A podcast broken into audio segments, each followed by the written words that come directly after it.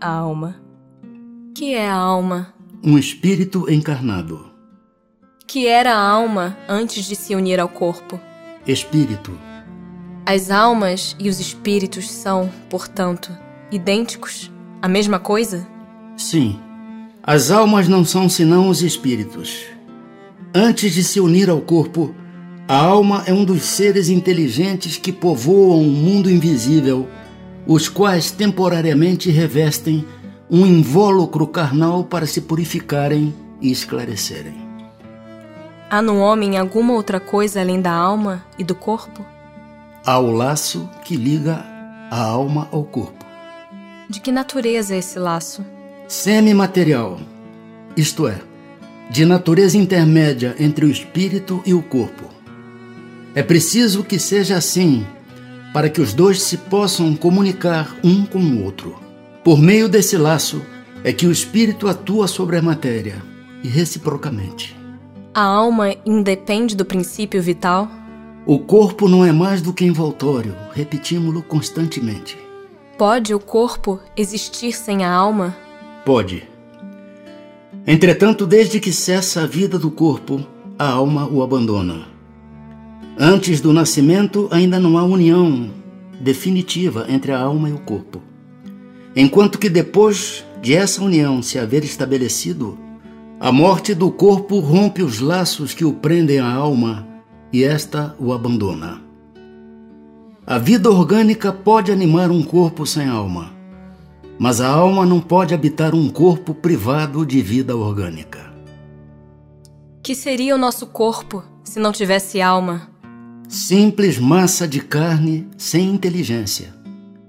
Tudo o que quiserdes, exceto um homem.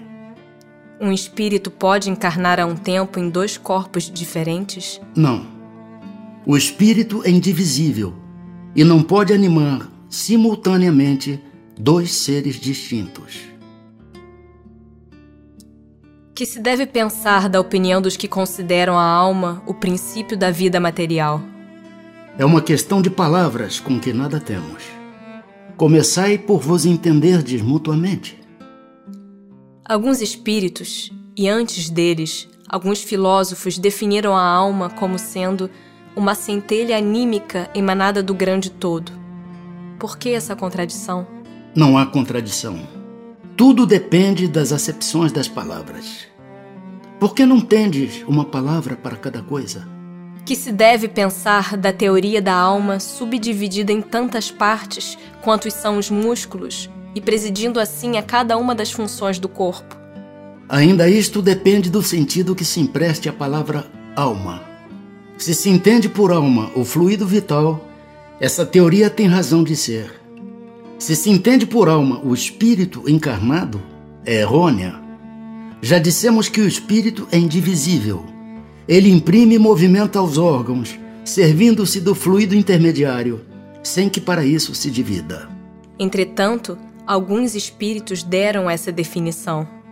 Os espíritos ignorantes podem tomar o efeito pela causa. Há alguma coisa de verdadeiro na opinião dos que pretendem que a alma é exterior ao corpo e o circunvolve?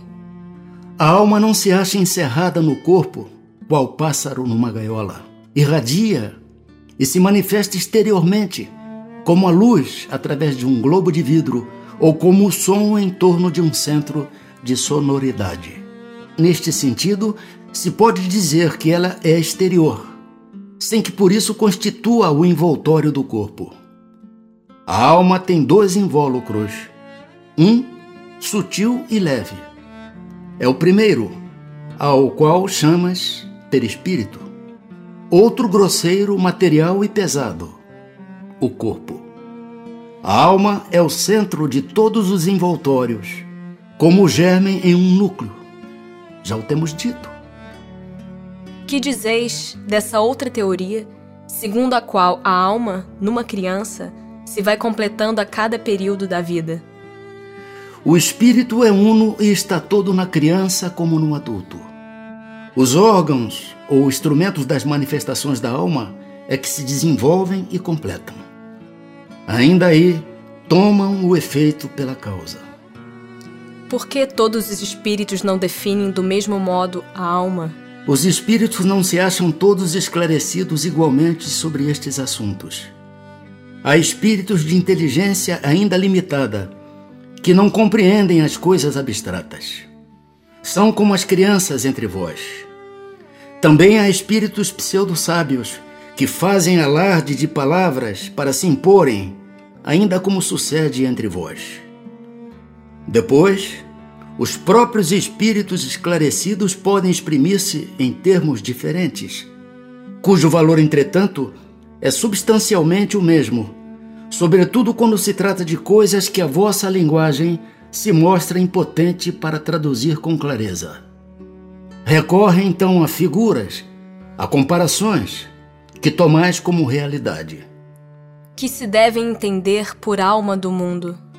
O princípio universal da vida e da inteligência, do qual nascem as individualidades. Mas os que se servem dessa expressão não se compreendem, as mais das vezes, uns aos outros. O termo alma é tão elástico que cada um o interpreta ao sabor de suas fantasias. Também à terra hão atribuído uma alma. Por alma da terra se deve entender o conjunto dos espíritos abnegados, que dirigem para o bem as vossas ações, quando os escutais, e que de certo modo são os lugares tenentes de Deus com relação ao vosso planeta. Como se explica que tantos filósofos antigos e modernos, durante tão longo tempo, hajam discutido sobre a ciência psicológica e não tenham chegado ao conhecimento da verdade. Esses homens eram os precursores da eterna doutrina espírita. Prepararam os caminhos. Eram homens e, como tais, se enganaram, tomando suas próprias ideias pela luz.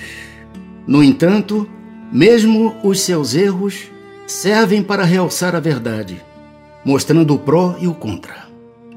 Demais, entre esses erros se encontram grandes verdades que um estudo comparativo torna apreensíveis. A alma tem, no corpo, sede determinada e circunscrita? Não. Porém, nos grandes gênios, em todos os que pensam muito, ela reside mais particularmente na cabeça, ao passo que ocupa principalmente o coração, naqueles que muito sentem e cujas ações têm todas por objeto a humanidade. Que se deve pensar da opinião dos que situam a alma num centro vital. Quer isso dizer que o espírito habita de preferência essa parte do vosso organismo, por ser aí o ponto de convergência de todas as sensações. Os que a situam no que consideram o centro da vitalidade, esses a confundem com o fluido ou princípio vital. Pode, todavia, dizer-se que a sede da alma se encontra especialmente nos órgãos que servem para as manifestações intelectuais e morais.